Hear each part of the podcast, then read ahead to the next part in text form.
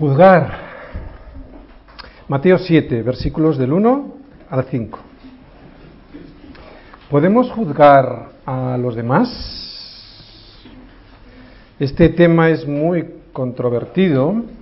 Todos y en muchas ocasiones, después de haber juzgado a alguien, nos descubrimos nosotros a nosotros mismos diciendo, pero no estoy juzgando, ¿eh? Solo estoy explicando la situación. Bien, Vamos a ver hoy si en la escritura nos aclara algo de este tema, vamos a ver si podemos o no juzgar a alguien, o si lo que podemos hacer en realidad es juzgar algo en vez de alguien, o ni siquiera eso. Eh, vamos a leer todos los versículos que hoy tenemos para estudiar, versículos que van en el capítulo 7 del 1 al 5. Versículo 1. No juzguéis para que no seáis juzgados porque con el juicio con que juzgáis seréis juzgados, y con la medida con la que medís os será medido. ¿Y por qué miras la paja que está en, el ojo de tu hermano y no echas de ver la viga que está en tu propio ojo? ¿O cómo dirás a tu hermano, déjame sacar la paja de tu ojo y he aquí la viga en el, en el ojo tuyo? Hipócrita, saca primero la viga de tu propio ojo y entonces verás bien para sacar la paja del ojo de tu hermano. Mirad, hay algo que a los cristianos se nos tiene que estar recordando constantemente, y es que la vida no se acaba aquí, que después tendré que dar cuentas de mis actos. Y aunque yo sea salvo, yo tendré que dar cuenta de todos mis frutos. Claro, lo sabemos teóricamente, ¿verdad? Todos lo sabemos, pero o se nos olvidan o realmente nunca nos lo hemos creído, porque si no viviríamos como realmente debiéramos vivir, o sea, no juzgando a la ligera. Hay una diferencia muy grande entre saber esto de una manera teórica, saber que la vida no se acaba aquí, y vivirlo, eso que sabemos. Hoy vamos a escuchar una advertencia que es vital. ¿Para cuándo? Bueno, pues sobre todo para cuando yo llegue allí y me presente delante de Dios, ese día para mí va a ser un momento o de misericordia o de juicio. Creo que nuestra vida cristiana, para que sea fructífera, debiera estar siempre guiada por esta verdad que decimos que sabemos, pero que muchas veces no nos lo creemos, que algún día me presentaré delante de Dios para rendir cuentas. Por lo tanto, deberemos vivir siempre recordando esto. ¿Cuántos errores nos evitaríamos si realmente lo tuviésemos presente? Es muy triste cuando alguien nos recuerda estas cosas y es triste en el sentido de que muchas veces nos escapamos de estas personas. ¿no? Eh, y esto no solo lo hacen los que no son cristianos. ¿Cuál es la mentalidad de hoy, incluso en la iglesia? Pues que es muy incómodo seguir los principios bíblicos a rajatabla.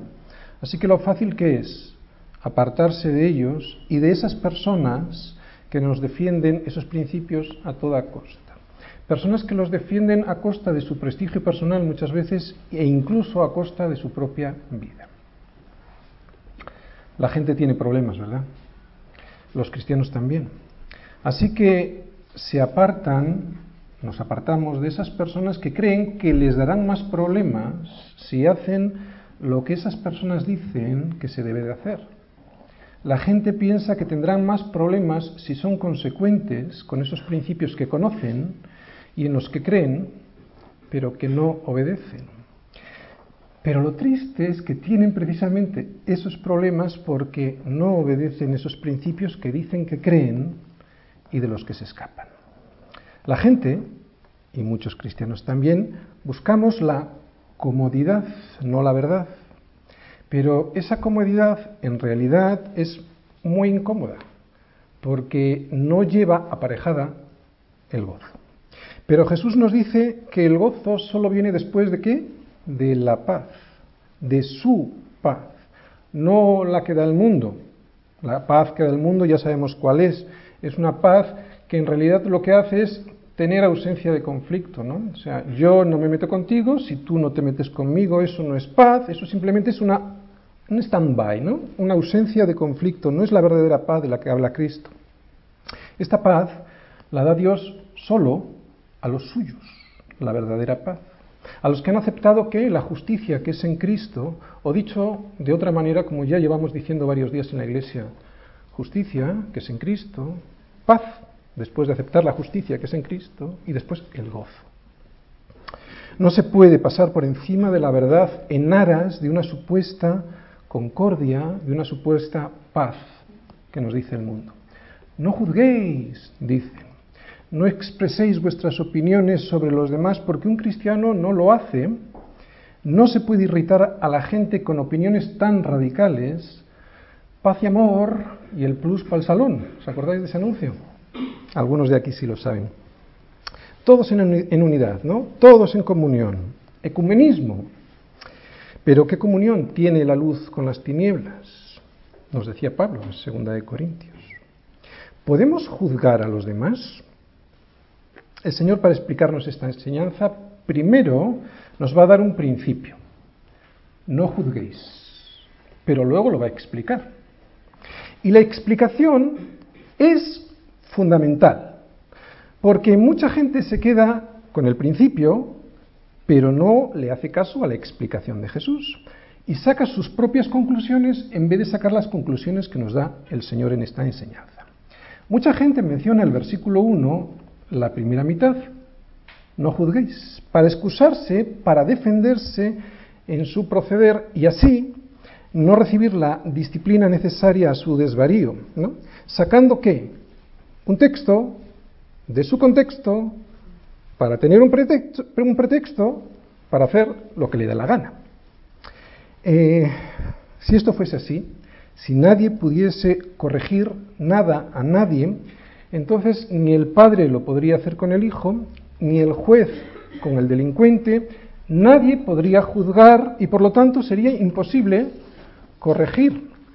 Así que sí, vamos a ver el principio, no juzguéis, pero también vamos a ver el contexto en el que está dicho este versículo y el resto de la enseñanza que el Señor tiene en otras partes de la Escritura, para poder entender bien esto que tiene el Señor de consejo. Y además luego vamos a ver la explicación concreta que el Señor da a este mismo versículo. Así que vamos a intentar ver un panorama completo.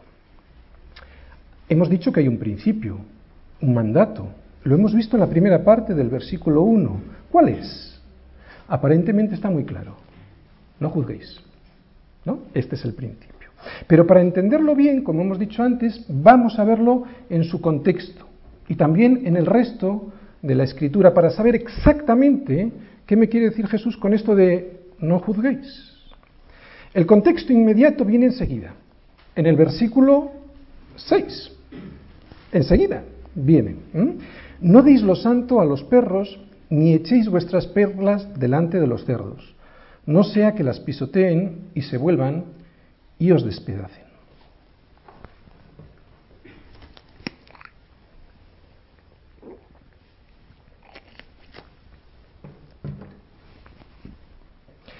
Hoy no vamos a ver este versículo, este versículo nos toca el próximo domingo, pero hoy diremos lo siguiente.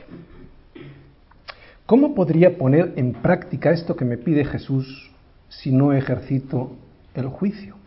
¿Cómo puedo discernir si delante de mí tengo una persona que la Biblia dice o que la Biblia menciona o describe como un perro o un cerdo sin hacer un juicio sobre ella?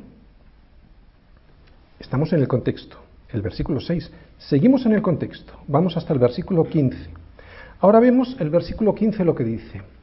Guardaos de los falsos profetas que vienen a vosotros con vestidos de ovejas, pero por dentro son lobos rapaces.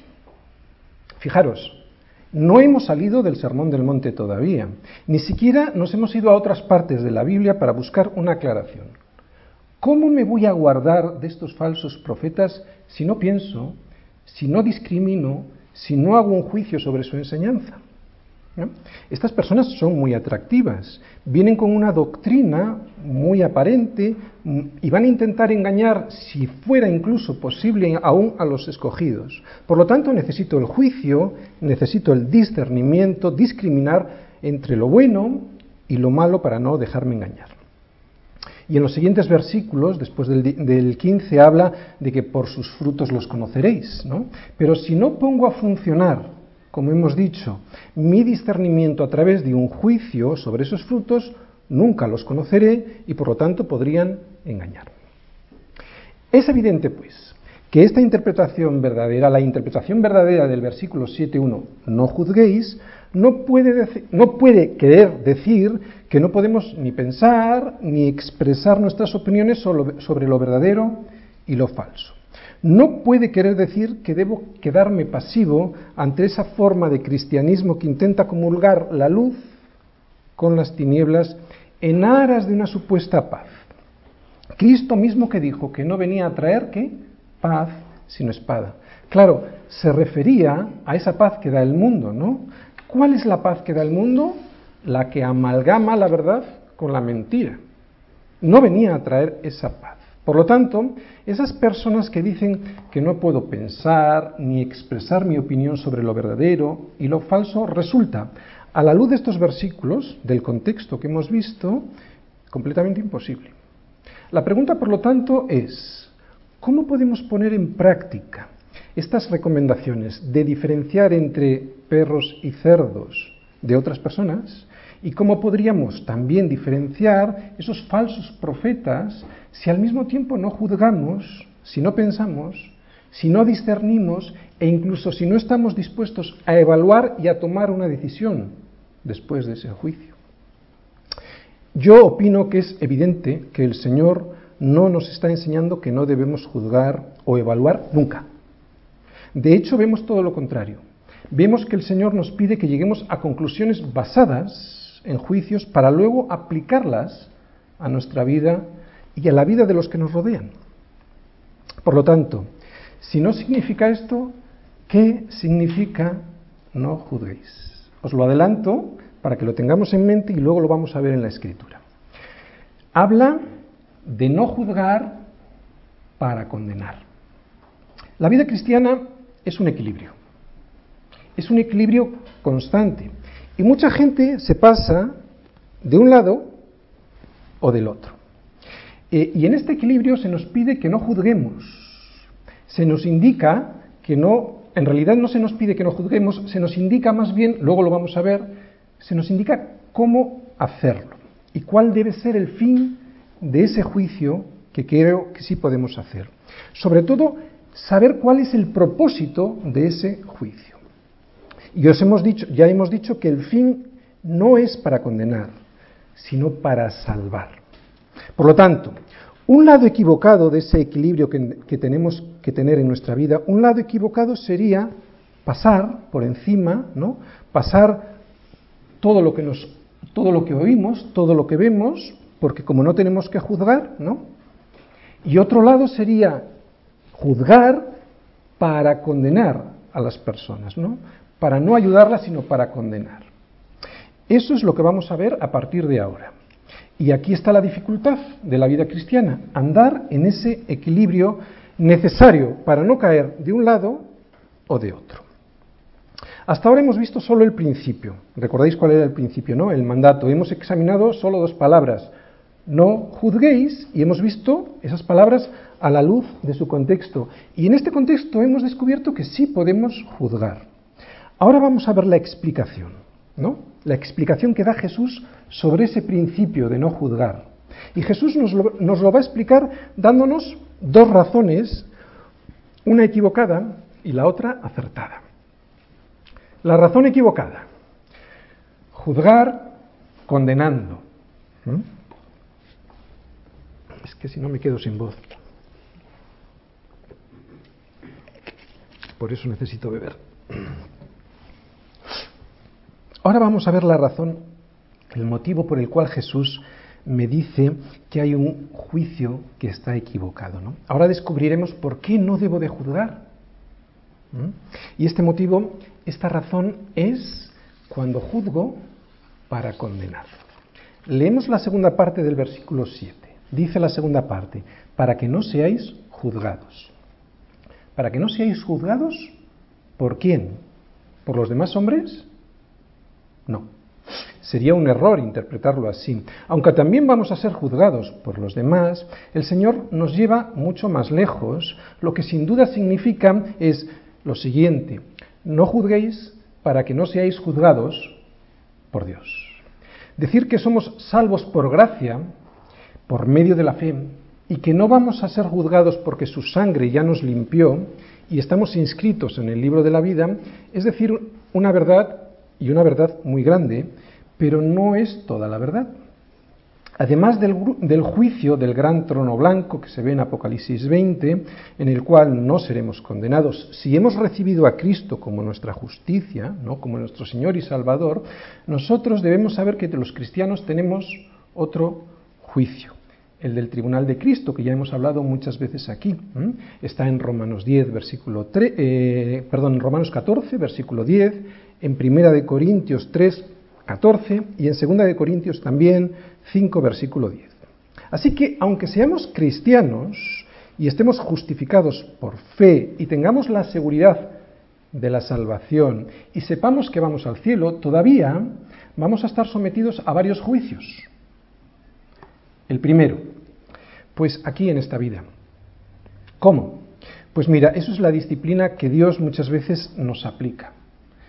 Dios emite un juicio sobre nuestra vida y aplica una disciplina. Ahí hay un juicio ya, en esta vida. Y segundo, pues claro, después de esta vida, como hemos dicho en el tribunal de Cristo, ¿no? Dice, para que no seáis juzgados. Versículo 2 porque con el juicio con que juzgáis seréis juzgados y con la medida que medís os será medido. ¿Qué quiere decir esto? Pues muy sencillo, que el juicio que yo hago a los demás establecerá una pauta, la pauta para mi propio juicio. Eh, buscando un ejemplo que fuera lo más significativo, un ejemplo bíblico, eh, no se me ocurre nada mejor para explicar este versículo 2 que ir a la vida de David y el problema que tuvo David con Betsabé. En segunda de Samuel, en el segundo libro de Samuel 11, en el capítulo 11, David, vosotros conocéis esta historia, David estaba en su palacio, en vez de estar en el lugar en el que debía de estar. Así comienza el pecado, estando en el sitio donde no debemos de estar. David tenía que estar ¿dónde? En la batalla, pero resulta que estaba ocioso en su casa y en eso que estando ocioso sale al terrado del palacio, ¿no? A echar un paseíto y desde allí vio a una hermosa mujer que se estaba bañando. Y aquí viene el segundo paso para dar lugar al pecado, ver lo que no tienes que ver. David se encaprichó de ella y manda llamar a esta mujer y claro, pues pasa lo que pasa. Se quedó embarazada. Ante esta situación, David intenta arreglar el asunto, llamando al marido de Betsabé, que estaba en el frente de batalla. Anda, el marido sí estaba donde debía de estar, no, no como David. David pensaba que cuando Urías Eteo regresara del frente de batalla se iría a la casa, a su casa, y entonces se acostaría con su mujer y el asunto ya estaba arreglado. ¿no? Este era el plan A de David. Pero o aquí que este hombre era íntegro y que se quedó, cuando regresó, después de la llamada de David, se quedó durmiendo a la puerta del palacio del rey. Cuando David se enteró de esto, le llamó a Urias y Urias le explicó que él no podía dormir en su casa porque todos los soldados suyos estaban durmiendo en tiendas y él no iría ni a comer, ni a beber, ni a estar con su esposa cuando los demás, sus soldados, estaban durmiendo en tiendas. Entonces David ya tenía que pensar en el plan B, ¿no? Maquinó emborrachar a Urias. Entonces sí que ya iría a su casa, ¿no? Así que le invita a comer y a beber en el palacio y termina por, por emborracharle. Pero vete aquí que Urias tampoco se va a su casa. Así que, estropeado el plan A y estropeado el plan B, le queda el plan C. Todos lo conocemos. A David no le queda más remedio, según él, que eliminar a Urias. Y lo envía a primera línea de fuego en la batalla. Prepara una estrategia para que Urias se quedara solo frente a los enemigos y así le pudieran matar. Mas esto que David había hecho fue desagradable a los ojos del Señor. esto está en el capítulo 11. Y ahora vamos al, al capítulo 12. ¿no? Allí Natán, que es el profeta enviado por Dios, está hablando con David y le dice, vamos al capítulo 12 del segundo libro de Samuel. Mirad lo que le dice. Había dos hombres en una ciudad, el uno rico y el otro pobre. El rico tenía numerosas ovejas y vacas, pero el pobre no tenía más que una sola corderita, que él había comprado y criado y que había crecido con él y con sus hijos juntamente comiendo de su bocado. Fijaros, comía de su plato esta corderita ¿eh? y bebiendo de su vaso y durmiendo en su seno. ¿Y cómo tenía esta corderita? La tenía como una hija. Vino uno de camino al hombre rico, o sea, vino una visita al hombre rico, ¿no? Y este, el rico, no quiso tomar de sus ovejas y de sus vacas, vamos, que no quiso abrir su nevera eh, para guisar para este hombre que venía de camino, ¿no? que había venido a él, sino que tomó la oveja de aquel hombre pobre y la preparó para aquel que había venido a él. Esto que lo estaba escuchando David reacciona. Vemos la reacción de David en el versículo 5. Entonces se encendió el furor de David y dijo a Natán, vive el Señor, que el que tal hizo es digno de muerte. Ya empezamos a emitir un juicio, ¿de acuerdo? Este es el primer juicio. Y el segundo juicio. Y debe pagar la cordera, recordar esto, con cuatro tantos porque hizo tal cosa y no tuvo misericordia. Muy bien, David está emitiendo un juicio. Probablemente este juicio, luego lo veremos, ya os lo adelanto, es la propia medida que va a ser para su juicio, ¿no? que el Señor va a usar para su juicio. Seguimos, versículo 7. Entonces dijo Natán a David, tú eres aquel hombre.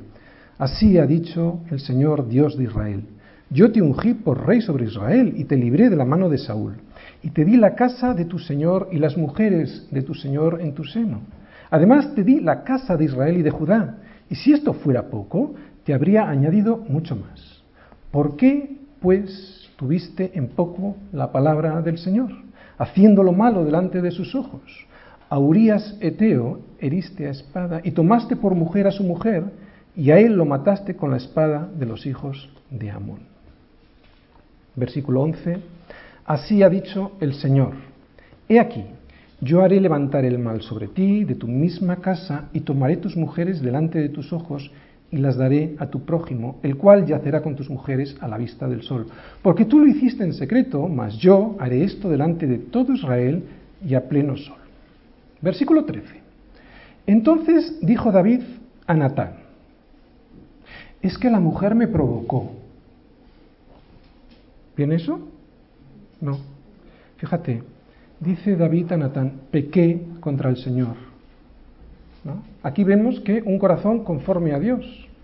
Aparentemente había, bueno, aparentemente no, había hecho una barbaridad, pero en cuanto se le confrontó con su pecado, no empezó a poner disculpas. Y esto es importante porque en, alguna medida el juicio de Dios también tiene relación con esta confesión, ¿no?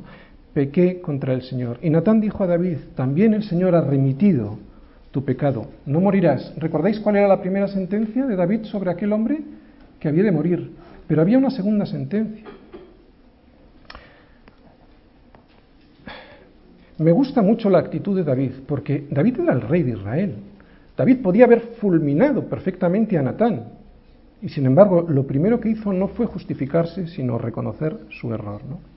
Dice eh, Natán a David, más por cuanto con este asunto hiciste blasfemar a los enemigos del Señor, el hijo que te ha nacido ciertamente morirá.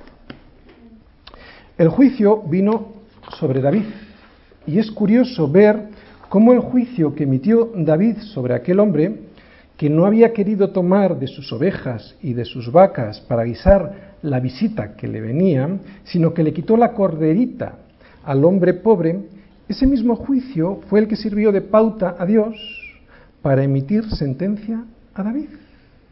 David había pronunciado su propio juicio. Debe pagar, ¿os recordáis el segundo juicio que hizo? Debe pagar la cordera con cuatro tantos. Y efectivamente, cuatro de los hijos de David murieron en condiciones tales que uno no puede dejar de ver la mano de Dios sobre este juicio a David. ¿no? Murió a los siete días, eso lo vemos en los siguientes versículos, donde hemos dejado en eh, el libro de segundo de Samuel 12. A los siete días murió el nacido del adulterio con Betsabé. Murió también Amnón a manos de su hermano Absalón. Murió Absalón también de muerte violenta, con dardos en el corazón. Y murió también Adonías por pretender el trono de Salomón. Esta lección me enseña lo que el versículo 2 me deja meridianamente claro. Porque con el juicio con que juzguéis seréis juzgados, y con la medida con la que medís os será medido.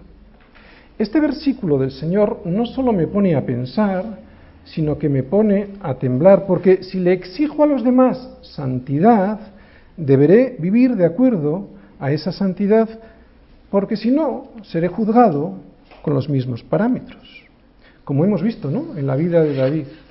Esta vida o esta historia de David que hemos, que hemos leído, que hemos comentado, me recuerda algo cotidiano en mí. Que el pecado en la vida del de enfrente se ve grandísimo, horrible, pero que ese mismo pecado en mi vida se ve chiquitín y no tan importante, ¿no? como que no se ve tan mal, ¿no? y es el mismo pecado. Ya nos vamos dando cuenta, el Señor no me prohíbe juzgar, sino que lo que hace es darme unos consejos. Y el primer consejo consiste en lo siguiente, con la misma medida con que medís, vais a ser medidos. Es un consejo muy duro, tan duro que si yo sigo este consejo, evitaré juzgar a los demás para condenarles.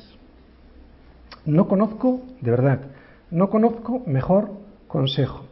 Jesús no me lo podía poner más claro para que yo entienda que debo apartarme lo más lejos posible del pecado que significa juzgar a los demás para condenarles.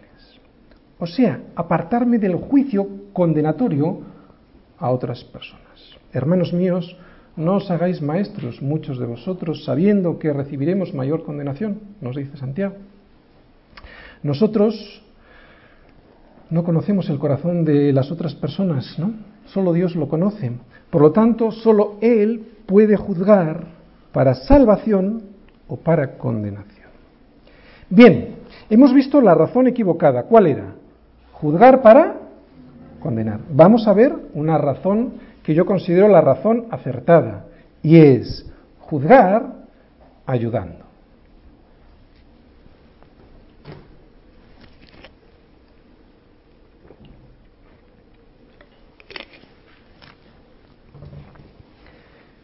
Versículo 3.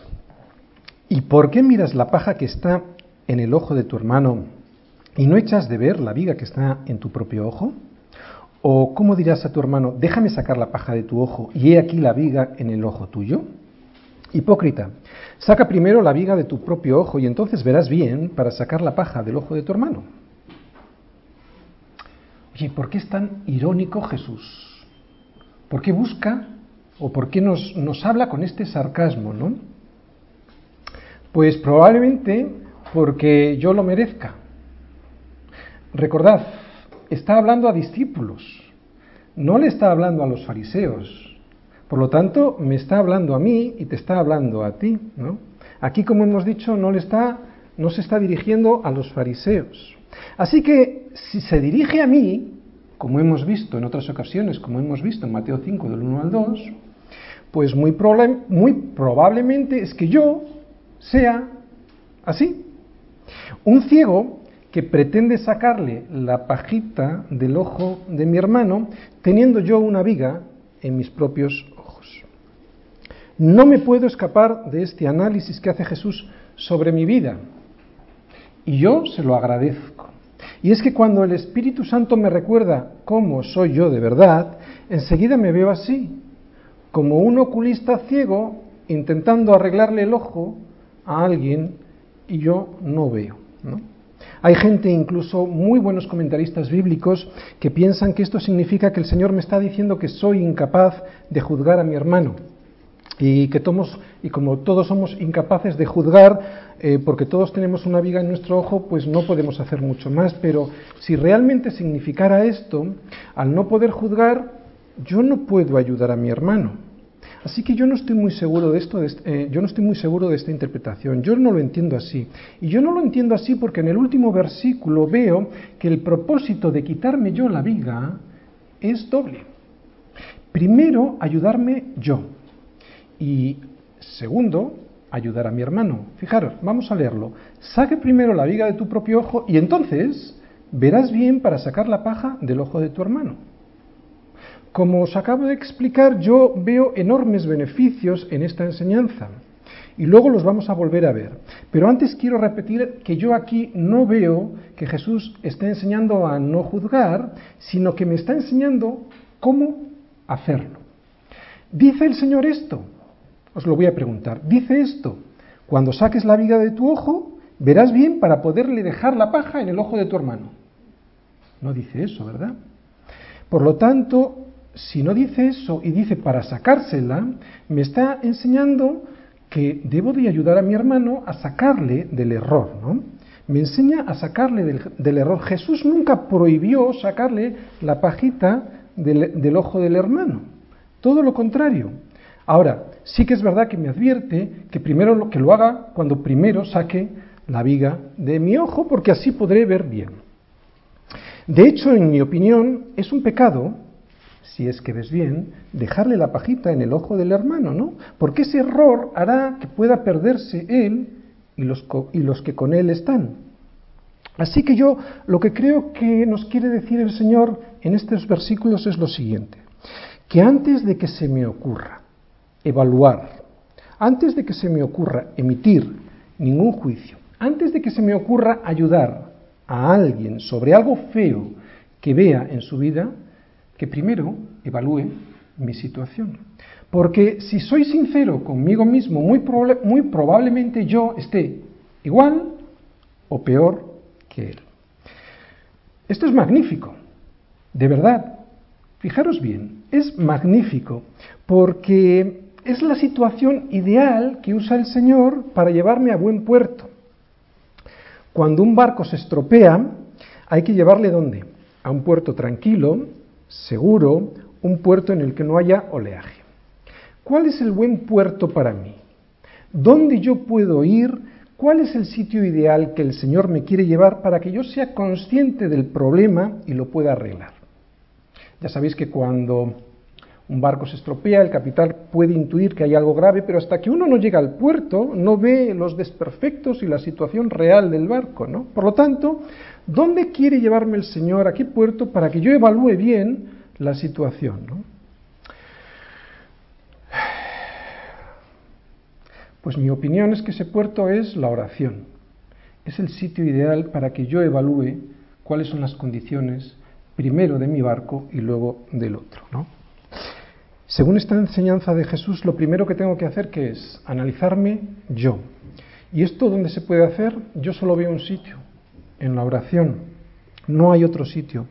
Solo hay una posibilidad de ser sincero conmigo mismo, que es delante del Señor, porque solo su Espíritu Santo me ayudará a ver, a ver claras todas las cosas. Primero, las cosas mías, para después poder arreglar la situación de mi hermano.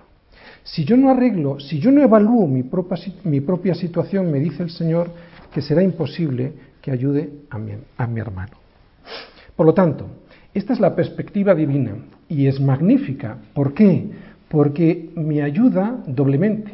Primero me ayuda a mí el Señor y luego, y solo luego, puedo ser un canal de bendición a mi hermano. Y atención, y esto es lo importante. En esta forma de juicio no hay pecado porque no es un juicio condenatorio. No estoy condenando a mi hermano. En este juicio no hay condena, solo hay juicio para evaluar y para discernir, para salvar. ¿Por qué digo que es para salvación este juicio? ¿Por qué digo que es para vida? Por lo siguiente.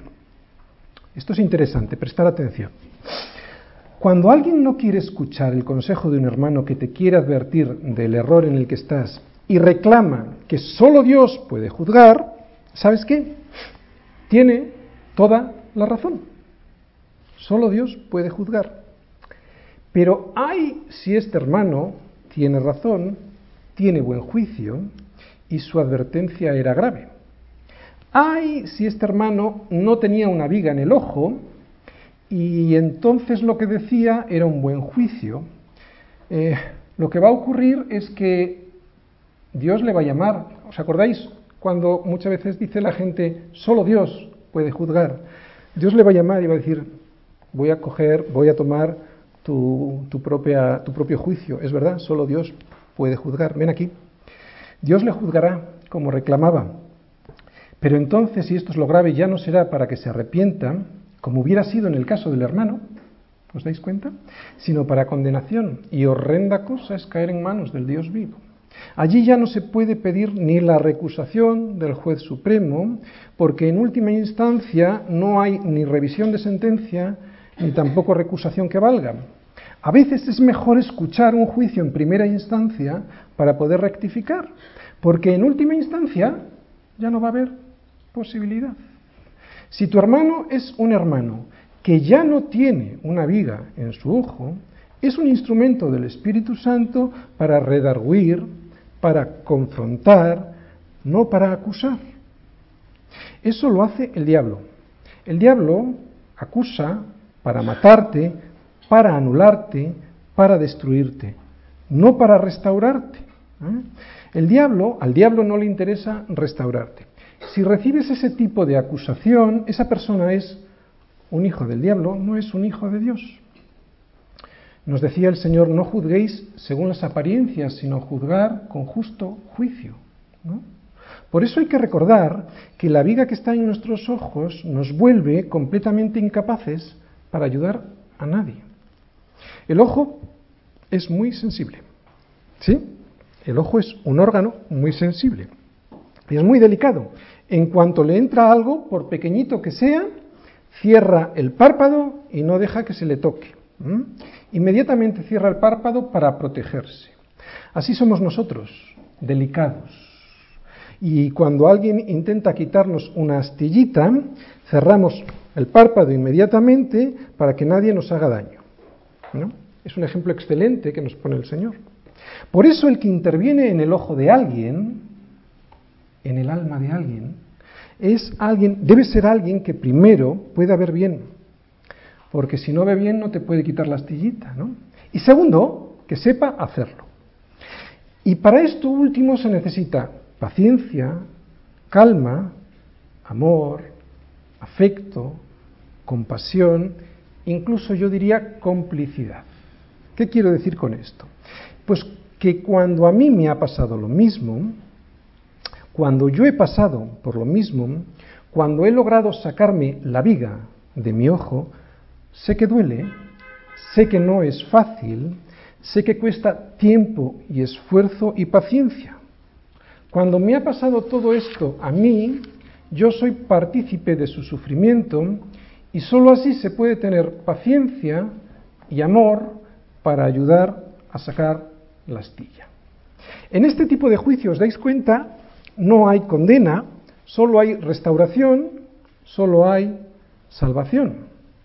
Yo solo podré tocar esa parte tan delicada como es el, alma, el alma de otro hermano cuando yo soy consciente de mi propio pecado, de mi propia indignidad y de esa manera, en vez de condenar, lo que siento es ganas de llorar porque probablemente yo esté igual. Decid, decir, los cristianos tenemos que hacer esto, decir la verdad en amor. Y esto realmente es una de las cosas más difíciles que nos va a tocar hacer en nuestra vida cristiana. Si no decimos la verdad en amor, solo conseguiremos que, que el hermano se coloque a la defensiva, o sea, que cierre el párpado, ¿no? Y a pesar de que igual sí hemos dicho la verdad, a pesar de que igual hemos acertado en el juicio, eso no producirá ningún fruto, nuestra actuación será inútil porque debido a la enorme viga que tenemos en nuestro ojo, no hemos podido ni siquiera ver cómo y dónde nos encontramos nosotros mismos. Por esto, mis amados hermanos, todo hombre sea pronto para oír, tardo para hablar y tardo para airarse. Conclusión.